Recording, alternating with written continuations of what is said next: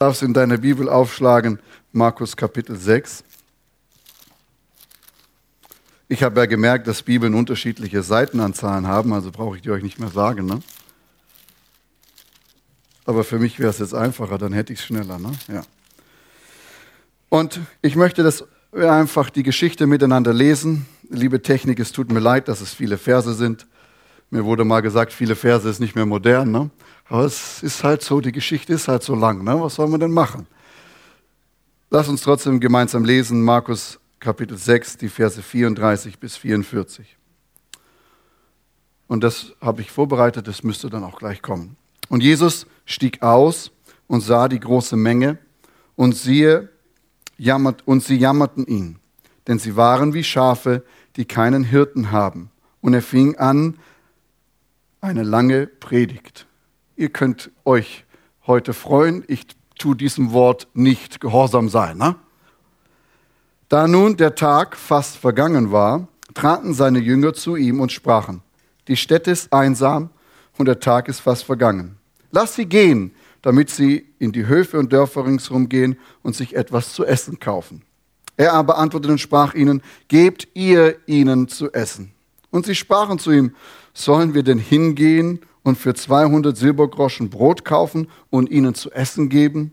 Er sprach zu ihnen, wie viel Brote habt ihr? Geht hin und seht nach. Und als sie erkundet hatten, sprachen sie fünf und zwei Fische.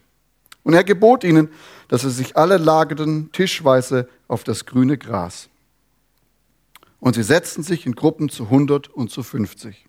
Und er nahm die Brote und zwei Fische und sah auf zum Himmel und dankte und brach die Brote und gab sie den Jüngern, dass sie ihnen austeilten, und die zwei Fische teilte er unter sie alle. Und sie aßen alle und wurden satt. Und sie sammelten die Brocken auf, zwölf Körbe voll, und von den Fischen. Und die, die die Brote gegessen hatten, waren 5000 Männer. Lieber Vater im Himmel, ich danke dir für dein wunderbares Wort. Vater, und möchte dir auch nochmal für mich und für uns alle sagen, dass dein Wort wirklich das Fundament unseres Lebens ist, aber auch die Autorität unseres Lebens, Herr. Und Heiliger Geist, ich bitte dich, dass du uns heute Morgen hilfst, dass wirklich ein Gedanke und ein Satz hängen bleibt, der unser Leben verändert. Amen. Letzte Woche haben wir das Thema aus Hebräer Kapitel 11, Vers 1 gehabt, den Vers nochmal in euren Gedanken hervorzubringen. Der Glaube aber ist eine Wirklichkeit dessen, was man hofft, ein Überzeugtsein von Dingen, die man nicht sieht. Und wir hatten herausgearbeitet, dass wir eben in diesen beiden Realitäten leben. Das eine ist die Realität unseres Lebens, ne, die uns so nah ist, die, die jeden Tag erfahrbar ist. Aber die andere Realität ist das, was Christus für uns getan hat. Und dass diese beiden Realitäten genauso wahr und genauso real sind, obwohl die eine nicht unbedingt immer sichtbar ist und greifbar ist und trotzdem da. Ne? Wir hatten das so gesagt, Christus hat uns gerecht und heilig gesprochen vor Gott. Ne?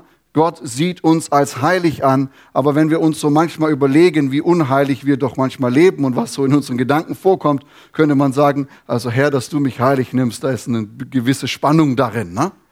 Aber trotzdem sieht uns Gott in Christus als geheiligt und gerecht an. Ne? Aber die Realität unseres Lebens ist manchmal anders und in dieser Spannung leben wir. Ne? Das gleiche geht zum Thema Heilung, Versorgung, alle die, die Versprechen und die Verheißungen, die Gott uns gegeben hat. Es ist eine Realität, es ist da, aber Gott setzt uns in diese Spannung hinein, einfach mit ihm dran zu bleiben, immer uns wieder auf ihn neu auszurichten, immer wieder neu Vertrauen zu investieren. Und äh, das ist ja für mich, ich habe euch das gesagt, das ist echt mühsam. Ne? Ich finde das mühsam und ich würde mich freuen, wenn der Herr das aufgelöst hat. Aber auf der anderen Seite, wir kommen von Ostern, du nochmal überlegst, Jesus hängt am Kreuz, Jesus wird gefoltert und er erlebt diese Spannung, aber er ist derjenige, der die Spannung auflösen kann. Ne? Jesus gibt sich hin, gibt sein ganzes Leben für uns hin, wird gefoltert, wird gemartert, wird, stirbt am Kreuz, nimmt Sünde auf sich und, und er gibt sich diesem Spannungsfeld hin. Ne? Er kennt das. Und, aber er ist derjenige, als sie zu ihm sagen, komm doch vom Kreuz runter, er ist derjenige, der, der sagen kann, ja, ich kann's. Ne? Ich kann's machen. Ich kann herunterkommen. Er, er ist derjenige, der diese Spannung durchbrechen kann und es tun kann. Aber was macht er? Er macht's nicht. Er gibt sich dieser Spannung hin. Er unterordnet sich dieser Spannung und, und stirbt am Kreuz für dich und mich. Und ich finde das so fantastisch. Und ich sage, Jesus, wenn du das geschafft hast, dann ist ein Weg für mich. Ja, Amen. Und, und das ist das, worum es mir heute ein bisschen geht, ist, wie, wie wird diese Spannung, in der wir leben, jetzt praktisch für uns? Darum soll es uns heute gehen. Wie wird das praktisch für uns und wie können wir am Ende sagen aus 1. Johannes 5, Vers 4, unser Glaube ist der Sieg, der die Welt überwunden hat. Und wichtig ist hier Vergangenheit, ne? überwunden hat. Und Markus 6 ist da ein wunderbares Beispiel dazu. Jetzt fragst du dich vielleicht, wie er die Punkte hinkriegt. Ich frage es mich ganz ehrlich auch.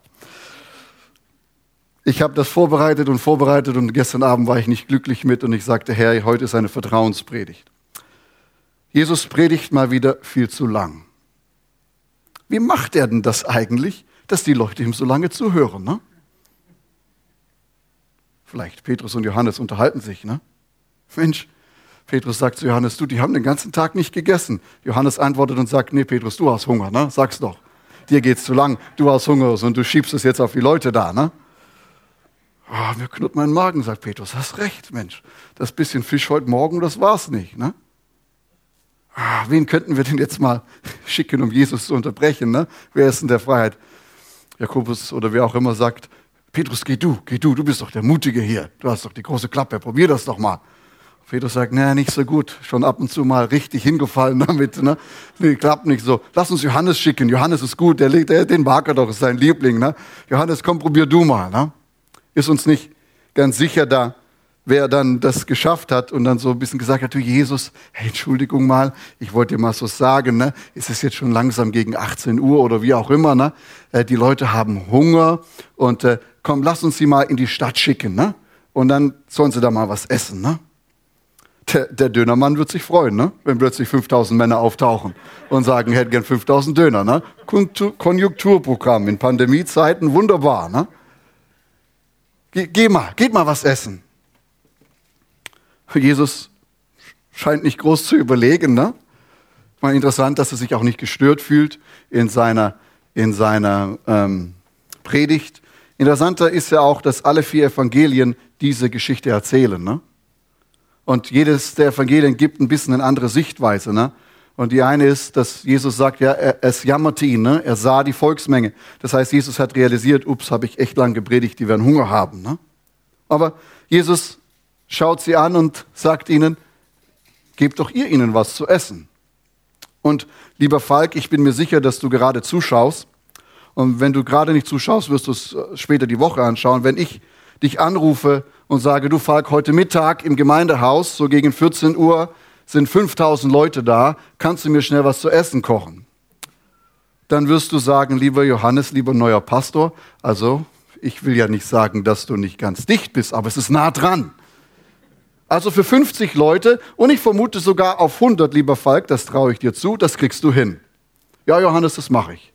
Du hast daheim was gefroren und du hast da was, du schickst immer so wunderbare Bilder von den Dingen, die du einmachst. Ich glaube, ich traue dir das zu. Aber ich vermute, dass 5000 echt eine Hausnummer ist. Ne? Und so ging es den Jüngern auch. Ne? Der eine holt seinen Kelbbeutel raus und sagt, Mensch, für Döner reicht's nicht ganz. Ne? Der andere sagt, komm, lass uns mal, lass uns mal zusammenfassen, lass uns mal zusammensammeln. Und sie realisieren, hey, da brauchen wir echt viel Geld, ne? um das hinzubekommen. Schaffen wir nicht. Und ihr Lieben, wie oft sind wir denn mit Situationen in unserem Leben konfrontiert, die einfach für uns nicht lösbar sind? Ne? Das ist jetzt hier eine Aufgabe, die Jesus den Jüngern schenkt. Aber wie oft kommen denn wirklich Aufgaben, Herausforderungen in unser Leben hinein, die erstmal für uns nicht lösbar sind? Ne? Wie oft haben wir Katastrophen, Krankheiten, Dinge, die uns geschehen, wo wir vielleicht selber schuld sind, dass es so gekommen ist, oder die einfach gekommen sind. Ne? Nachrichten, die wir empfangen haben, Dinge, für die wir nichts können. Ne? Wie, wie oft geschieht es uns, dass Dinge in unser Leben kommen, die erstmal nicht veränderbar sind. Ne?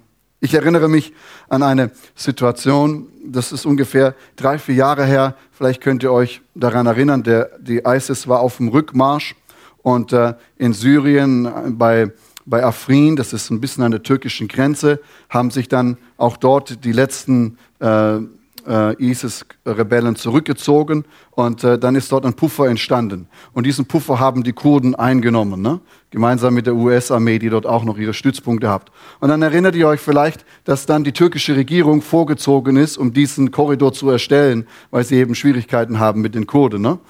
Habt ihr das so vielleicht so ein bisschen auf dem Spiel? Ne? Und ich habe einen Freund, der ist, der ist Pastor dort in der Stadt Afrim und die haben dort eine kleine Gemeinde. Ne? Und er schrieb mir und sagte, Johannes, die Stadt ist umzingelt und wir kommen nicht raus. Und was hier geschieht, ist nicht nur einfach ein Krieg, sondern es geht darum, uns Christen zu erwischen und hauptsächlich uns Christen und uns Kurden auszulöschen. Ne? Es ist nicht einen Korridor zu machen, sondern da wurde geschossen, da wurde einfach bombardiert. Ne? Ich habe Bilder gesehen, Bilder bekommen von Kindern. Du kannst es dir nicht vorstellen, was in dieser Zeit, in dieser Stadt geschehen ist. Ne? Und er sagte, wir sind umzingelt, wir kommen nicht raus. Und ich frage, wie viel seid ihr? 55 Gläubige. Ne? Und dann sage ich, komm, wir beten und wir haben einen Aufruf gestartet, dass sie rauskommen. Ne? Umzingelt. Du musst dir vorstellen, auf der einen Seite die türkische Armee, auf der anderen Seite ist Assad und beides ist nicht gerade wirklich freundlich dir gegenüber. Ne? Und dann, dann, du kommst nicht raus und die sagen, es kommt keiner raus, du kommst nur raus, wenn du Geld hast. Ne? Und wir haben aufgerufen zum Gebet und haben gesagt, lass uns beten, dass Gott einen Weg findet. Ne? Dass Gott einen Weg findet. Ihr Lieben, da gibt's Bilder, gibt's Videos im Internet, wie ein Wunder geschieht, nämlich kurz bevor die türkische Armee die Stadt einnimmt, öffnet sich ein Korridor und Menschen können rausrennen. Und da gibt's Bilder, wie Menschen rausrennen, ihre Kinder an der Hand haben, nur die Kinder, ne? Und rausrennen. Kein Hab und Gut, es reicht nicht mehr für den Koffer. Sie rennen nur raus und Gott öffnet einen Korridor, sodass nicht nur alle Gläubigen rauskommen, sondern dass eigentlich fast die ganze Stadt rauskommt. Das ist ein Wunder, was über Tage nicht geschehen ist, hat Gott eingegriffen und wie so eine, ich sag immer, das ist wie ein Meer, das er aufgemacht hat, dass die Leute rauskommen. Ne? Und dann kriegen wir die nächste Nachricht und er sagt, Mensch, wir wissen nicht, wo die ganzen Gläubigen sind, ne? keine Ahnung. Und nach und nach, über Wochen, Gebet kommen Nachrichten, wir sind da versteckt, wir sind da versteckt. Und dann haben wir so eine Karte an die Wand gemacht. Ich habe mich wie so in einem Kriminalfilm gefühlt, ne? wo wir geguckt haben, wo sind die einzelnen Gläubigen, wie können wir sie jetzt zusammenbringen und wie kriegst du Geld, wie kriegst du Nahrungsmittel zu Familien, zu Leuten, die dort sind. Eine Sache, die nicht möglich ist. Ne? Und wir haben gebetet und wir haben gebetet und du wirst es nicht glauben. Wir haben es geschafft, an alle Orte Nahrungsmittel und Geld hinzubekommen. Wie Gott das macht Weiß ich nicht. Ne? Aber es gibt eben Leute, die, denen das Leben nicht so wichtig ist, die in diese Kriegsgebiete bei Nacht durchgehen, ne? um den Leuten was zu essen zu bringen, hier was zu bringen, da was zu bringen. Menschlich gesehen eine nicht lösbare Aufgabe. Ne? Aber Gott kann es tun. Gott hat es gemacht. Dann, als wir darüber berichtet haben, kam die deutsche Regierung auf uns zu. Das darf man eigentlich gar nicht so im Livestream sagen und sagte immer, könnt ihr uns mal Informationen geben, was dort in dieser Region los ist? Die Nachrichtendienste und so wissen gar nicht, was da so abläuft. Ne? Und ich bin so dankbar, dass die Leute dort hinausgekommen sind und dass Gott wirklich in dieser Stadt gewirkt hat. Ne? Als dann Freiheit kam, wollte man die Kirche wieder aufbauen, die dort war. Und die Menschen haben angefangen mit Schaufeln und Schuppen, ne, die, die Kirche aufzubauen. Und da waren dann so riesige, riesige Steine. Ne? Und die haben sich überlegt, wie kriegen wir denn die Steine weg. Da haben sie gebetet und dann kam ein Bagger angefahren. Ne? Wirklich, ein Bagger mit Fahrer. Und der Fahrer stieg aus, sagte, was braucht ihr? Hat das weg und der Bagger hat die Steine weg und war weg. Ne? Und dann haben sie rumgefragt, habt ihr einen Bagger gesehen? In den ganzen Dörfern her ringsherum, habt ihr einen Bagger gesehen? Die Leute sagen, spinnst du einen Bagger? Haben wir seit Jahren hier nicht gesehen. Gibt es keine Bagger. Und dann schreiben die Gläubigen zurück und sagen, wir wussten gar nicht, dass Engel Baggerführerscheine haben. Ne? Aber was dort in dieser Gegend geschieht, ist, dass die Muslime merken, dass die Christen eins machen, nämlich was gibt ihnen zu essen. Dort ist dagegen eine Bäckerei, die über 60.000 Brote jeden Tag produziert und das der ganzen Bevölkerung austeilt. Ne? Gebt ihr ihnen zu essen. In einem Kriegsgebiet, wo du nie weißt, ob es steht. Aber was machen sie? Gebt ihr ihnen Essen, ne? Nahrungsmittel, Essen. So wunderbar, dass wir das auch in dieser Zeit machen dürfen. Nun, Jesus, die Geschichte geht ja dann weiter. Ne? Jesus schaut sich das so an und sagt, hm, ja, okay, was habt ihr denn? Ne? Keine spektakuläre Antwort. Ne? Ich dachte eigentlich, hm, irgendwie wäre es doch cool, wenn Jesus eine bisschen geistliche Antwort gibt. Ja, geht los, es fällt dann vom Himmel, ja? Oder ja, geht los und macht jenes und dieses, ne? Ja, tut mal ein Gebetstreffen einführen und so weiter und so fort. Sondern Jesus, was macht er? Er kommt eben von seiner Realität und er greift in unsere hinein ne? und er sagt, was habt ihr denn da? Was habt ihr denn? Guckt mal, was ihr an Essen da habt. Ne? Und dann waren das alle Schwaben, die haben alle ihre Tupperschüssel mitgehabt. Aber nicht ganz richtige Schwaben, weil sie war voll, ne? weil der Schwabe bringt eigentlich die leere Tupperschüssel mit, damit er sie gefüllt mit nach Hause nehmen kann. Ne? Ich darf den Witz machen, ich bin selber einer. Aber, und das ist das, was fantastisch ist an Jesus, er, er holt die ganze Situation ins Leben zurück. Ne? Wenn wir vor Situationen stehen, die wir nicht lösen können, das allererste ist, was wir machen dürfen, ist, wir dürfen irdische Wege finden, die Situation zu lösen. Wir dürfen das. Hey, du darfst gerne zum Arzt gehen. Ne? Wenn du Finanznote hast, bitte besuch ein Finanzseminar, das dir hilft, deine Finanzen in den Griff zu bekommen. Ne? Wenn du eine Not hast, wenn du dich einsam fühlst, dann bitte finde jemand, mit dem du Kontakt haben kannst. Ne? Jesus sagt, schau erstmal auf das, was du hast. Wir dürfen irdische Lösungsmöglichkeiten finden. Wir dürfen hier in dieser Welt unterwegs sein. Wir dürfen schauen, was gibt es, welche Lösungen gibt es und so weiter und so fort. Ne? Wenn dein Autoreifen blatt ist, brauchst du nicht unbedingt dafür beten. Das kannst du auch mal probieren. Aber du darfst sie auch gerne in die Werkstatt fahren und einen neuen drauf machen lassen. Wenn du von hier nach Karlsruhe willst, brauchst du nicht warten, dass, dass das, was mit Philippus geschieht, dass er dich von einem Ort zum anderen nimmt, sondern du darfst auch gerne mit der Bahn fahren. Ne?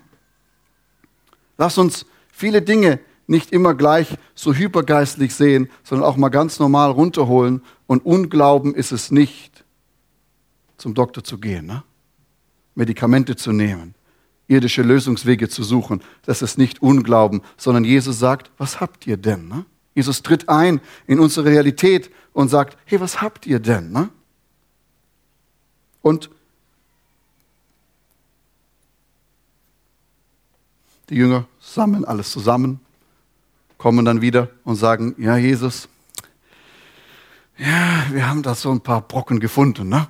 Bisschen Brot und bisschen Fisch. Aber wenn ich so den Bauch und den Hunger von Petrus angucke, reicht das nicht mal für den, ne? Jesus ja, ich, ich, ich, wir haben das Natürliche gemacht.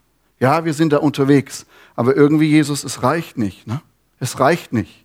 Es ist nicht genug, um, um diese Aufgabe zu erlösen, ja, äh, zu vervollständigen. Ja, wir, wir tun hier alles, aber Jesus, es reicht nicht. Ne? Es ist nicht genug. Ja, ich mache das, was die Ärzte mir sagen, aber Herr, es ist irgendwie nicht genug. Ja, ich mache das, was der Psychologe mir sagt, aber irgendwie ist es nicht genug. Ne?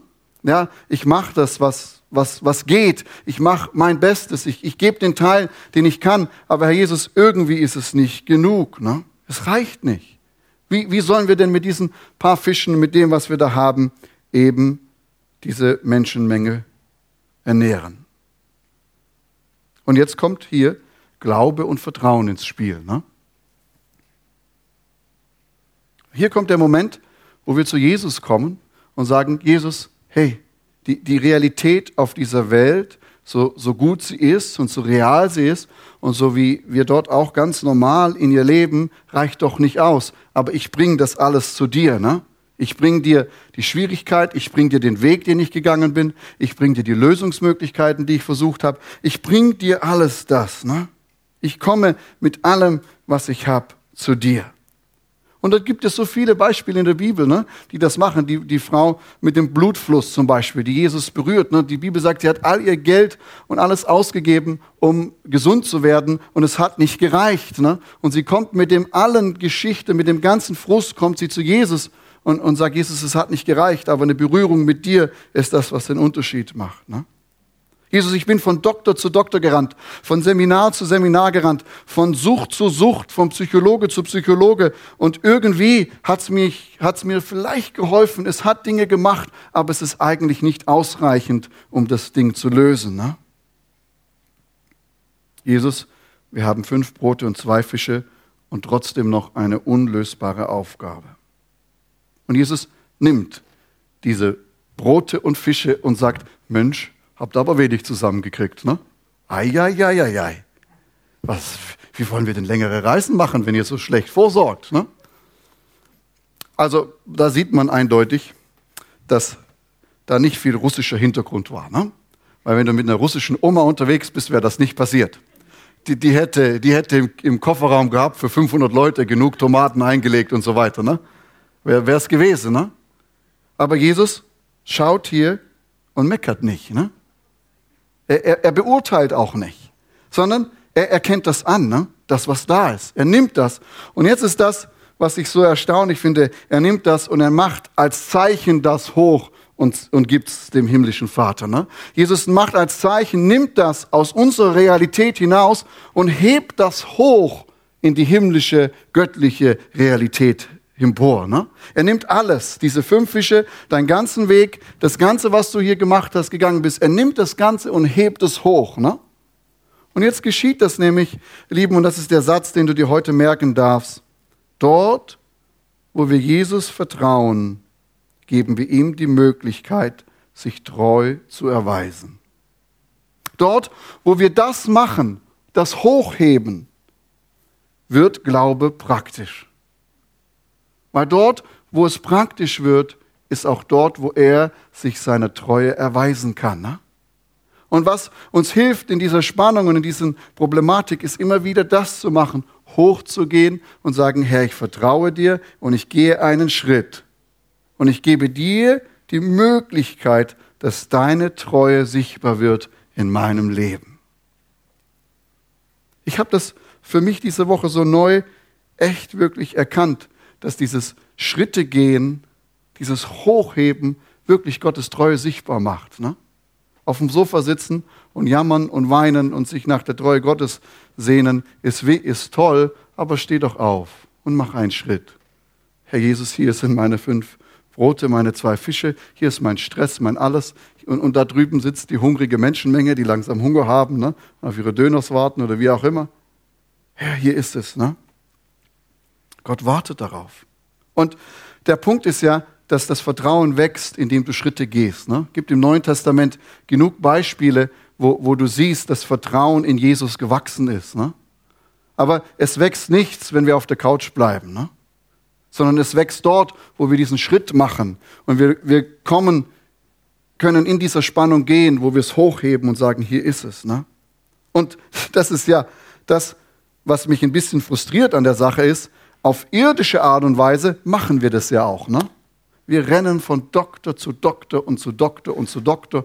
Und wir rennen von Google zu Google und suchen das und jedes und dieses. Wir rennen von Werkstatt zu Werkstatt. Versteht ihr, was ich meine? Auf irdische Art und Weise suchen wir ja, machen wir ja und geben ja nicht auf und hört es auch nicht auf. Das ist wichtig, tue das. Verstehen wir nicht falsch. Aber oftmals ist es so, dass wir im Glauben und in der Realität Gottes auf dem Sofa sitzen bleiben und frustriert mit Gott sind. Ne?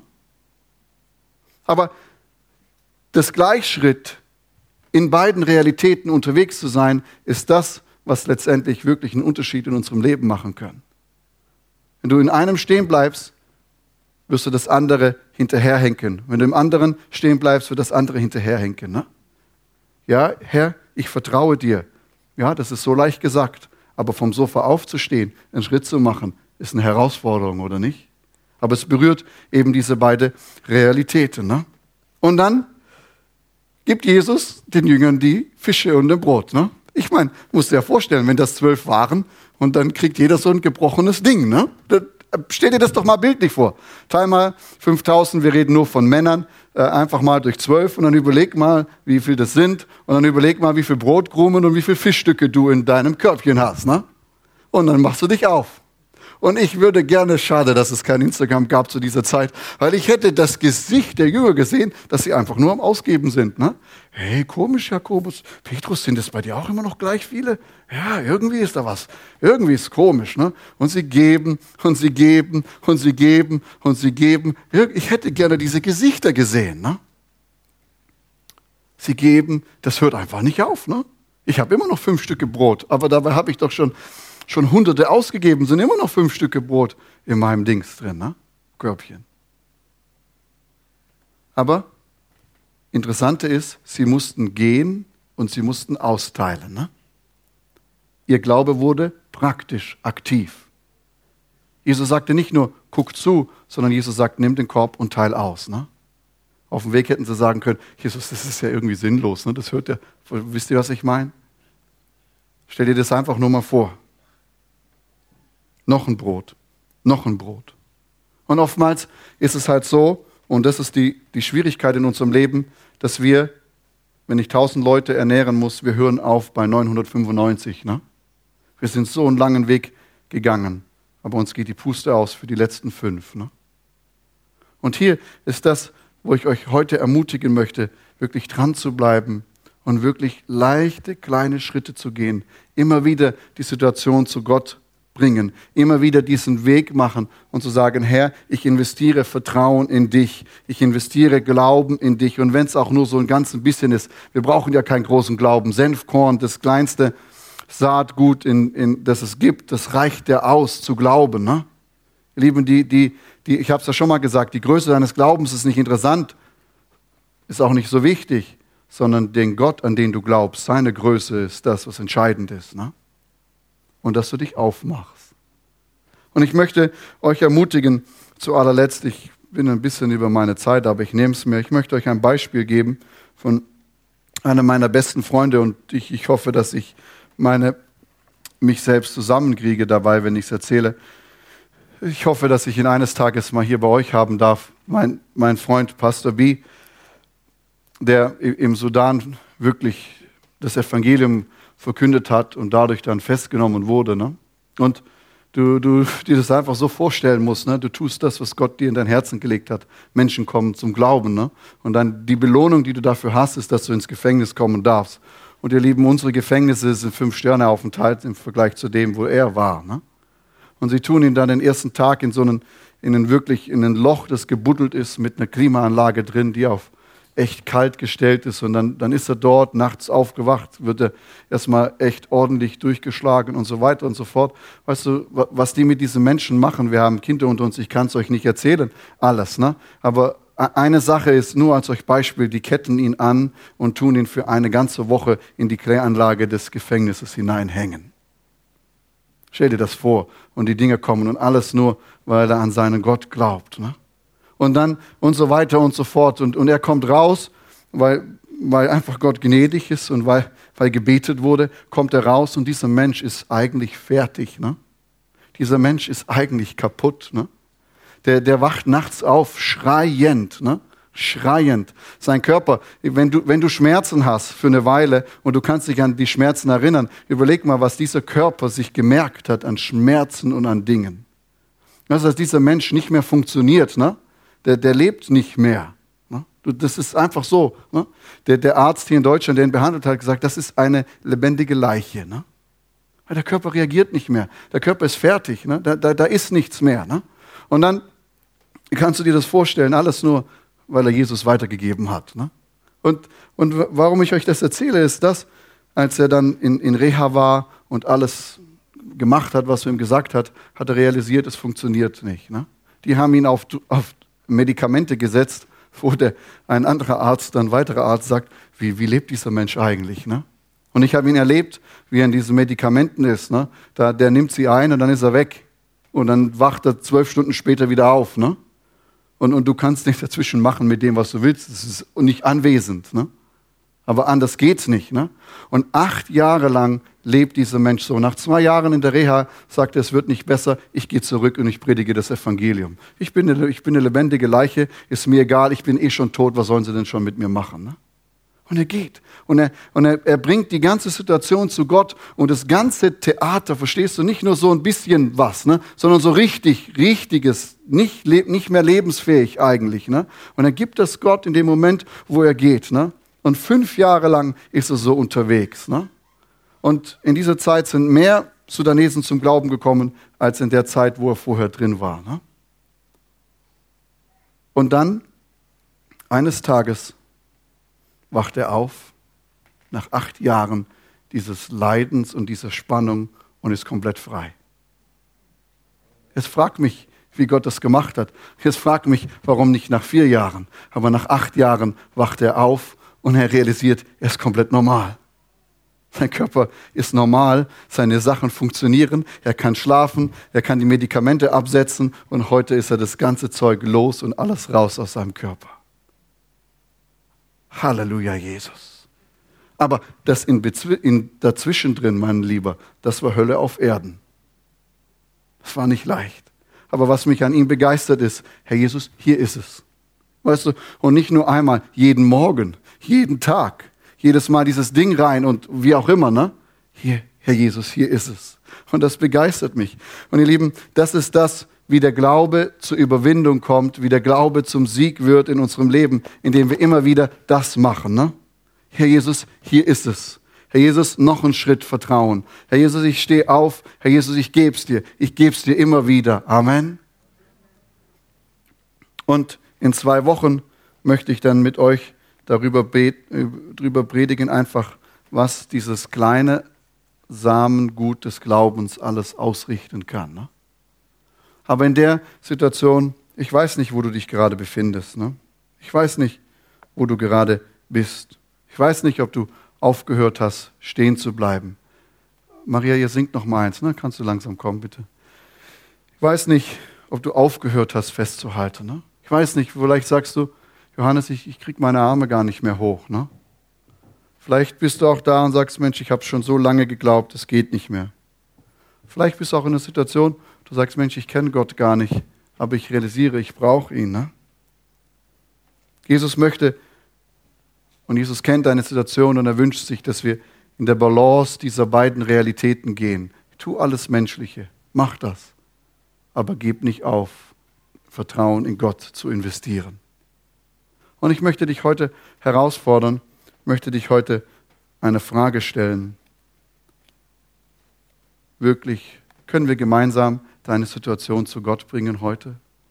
Vielleicht kriegst du deine Arme nicht hoch. Lass uns doch heute Gemeinde sein, die einander die Arme hochhebt und sagt, wir sind füreinander da und wir bringen das zu Gott. Und dann diese Schritte machen, auszuteilen. Mach praktische Schritte des Glaubens. Sag, Herr Jesus, ich will wieder neu in dich investieren. Ich will wieder neu festhalten. Und wenn es acht Jahre sind, wenn es 40 Jahre sind, hey, das ist echt eine lange Zeit. Ne? Aber der Glaube ist mein Sieg, der die Welt überwunden hat. Lass uns doch gemeinsam aufstehen. Und ich möchte euch wirklich bitten, dass wir während diesem, diesem Liedes, lass uns das machen, gemeinsam unsere Situation zu Gott bringen. Bring deinen Weg, bring deinen Schmerz, bring dein Unverständnis, bring alles das, was du hast und, und bring's zu Jesus. Ne? Und wenn dir eine Träne runterläuft, lass sie laufen, die Kameras sind nur vorne gerichtet. Wenn du merkst, dass du Hilfe brauchst, kannst du gerne zu Gudrun zum Gebet kommen. Du realisierst, Mensch, da ist noch mehr. Ich brauche eigentlich jemand, der kommt und mir die Arme hebt, dann kommt auf uns im Gemeinderat zu, schreibt uns eine E-Mail, lasst uns einen Termin machen, lasst uns miteinander beten, lasst uns nicht aufgeben, gemeinsam die Dinge vor Gott zu bringen, hochzuhalten, da wo du sagst, hey, ich, hab, ich schaff's nicht mehr alleine. Ne? Und ich hatte einen Eindruck heute Morgen beim Gebet, da hat mir meine Tochter geholfen. Und zwar waren wir dort im Gebetsraum und ich machte die Tür auf, weiß gar nicht mehr warum, und da war sie draußen im Raum. Ne? Und sie sah mich und sie kam auf mich zugerannt. Ne? Und in dem Moment sprach Gott zu mir, dass hier Frauen sind, die sich danach sehnen, Gott zuzurennen. Und Gott sich danach sehnt, sie in den Arm zu nehmen. Und das ist jetzt wirklich ein Wort für Frauen, aber wenn du ein Mann bist, darfst du auch gerne in die Gottes Arme rennen. Aber das war so, wie Gott zu mir gesprochen hat, dass heute Morgen hier Frauen vielleicht zuschauen, mit dabei sind, wo, wo Gottes Arme offen sind. Ne? Und vielleicht bist es gerade du, wo die Arme zu schwer sind, das hochzumachen. Dann nimm deine letzte Kraft und spring in seinen Arm. Und wenn du das bist, ich möchte wirklich für dich beten und lass uns die Zeit nehmen, während des Liedes einfach deine Sachen vor Gott zu bringen. Herr Jesus, ich danke dir, dass du diese Spannung kennst. Jesus, du bist dort am Kreuz gehangen und du hättest runter können. Du hättest den Engel befehlen können. Es lag in deiner Macht. Du hast es eindeutig gesagt, dass niemand dein Leben nimmt, sondern dass du es gibst. Jesus, und ich danke dir, dass du das gemacht hast, dass du durchgehalten hast und dass wir dadurch Kraft haben, in dieser Spannung zu leben, Herr. Ja, die Realität ist deiner Verheißungen für uns, aber auch die Schwierigkeiten, durch die wir hier gehen. Und Herr Jesus, ich bete, dass der Heilige Geist uns heute die letzte Kraft schenkt, vielleicht wirklich die Dinge hochzuhalten und in deine Hand zu geben. Und Herr, ich möchte da für die Frauen beten und auch für die Männer, dass du ihnen die letzte Kraft schenkst, in Jesu, in die Arme des Vaters zu springen. Herr, ich bete, dass wir heute wirklich ermutigt rausgehen, Schritte im Glauben zu gehen, dass deine Treue sichtbar wird an unserem Leben. Dafür danke ich dir.